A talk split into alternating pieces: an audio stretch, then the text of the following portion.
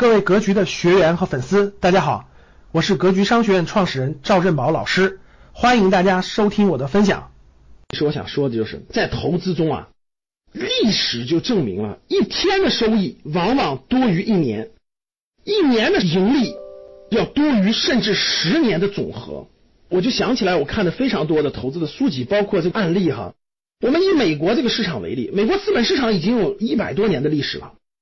那整个市场这么多年长期是往上涨的。我们以其中的任何一个十年或者二十年为例，就任何一个高成长的十年或二十年，假设那十年整个市场的平均收益是百分之十五以上，如果你减掉那百分之五那些天数，你的收益就迅速降到了百分之二三左右。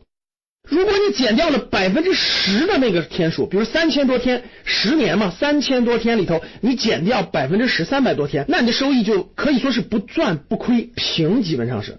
如果你减掉百分之二十的收益，就三千多天当中减到六百多天，你就已经亏损了。那我们再以巴菲特的案例为例，巴菲特做了五十年的投资了，这五十年当中，如果我们减掉他百分之五的收益最好的天数的话，整个巴菲特的收益平平。就跟一个银行收益差不多，可以说很普通，也就跟指数差不多吧。如果你减掉巴菲特投资生涯当中的百分之十的天数之后，那巴菲特的收益连指数都跑不赢。如果你减掉到百分之二十以后，它就是亏损的。国内资本市场也是这样的，你随便拿出来其中的一段，减掉那百分之五，你会发现剩余就真的是连指数都跑不赢了。假设那一段每年的平均收益百分之三十，非常好吧？你减掉百分之五以后，它的收益连指数都跑不赢了。我们想想房子是不是？房子也是一样的。过去十年到过去十五年，房子涨得很好，是吧？其实你拉出来房价的曲线图，你会发现，大多数时候是不涨的，它是横盘的，涨就是在很短的时间内就迅速就涨非常多或者翻倍了。大家回望过去十年，从零七年到二零一七年，零七年迅猛涨了一截，然后零八年金融危机，零九年到一零年的时候就没涨，一零年翻了一倍，零七年涨非常凶，然后呢，零九年到一零年就一年时间就涨得非常好。又不涨，一一年、一二年、一三又不涨，一四啊、一四时候又涨一波，连续两年又不涨，一四一五年又不涨，到一六年又涨一波。就其实这十年当中呢，它涨就有三段涨，每段其实就集中在那就那半年左右。这房地产也是这样的，真正涨的时间大概就有百分之十几，正好呢买房子错过了那个它暴涨的半年，就真的就错过了所有，基本上。所以不管是资本市场还是房市，其实能得出一个非常明确的结论，各位。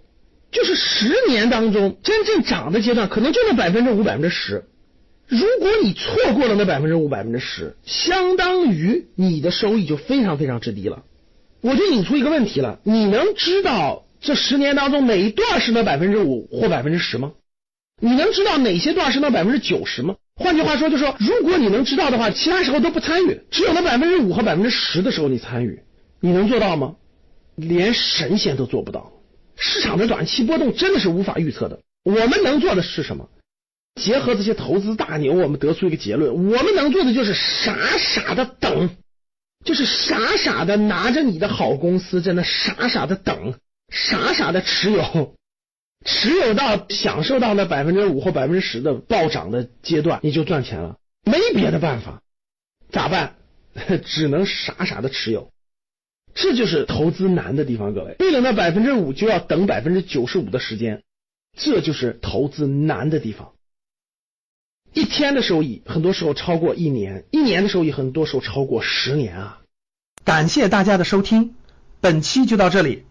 想互动交流学习，请加微信二八幺四七八三幺三二二八幺四七八三幺三二，欢迎订阅。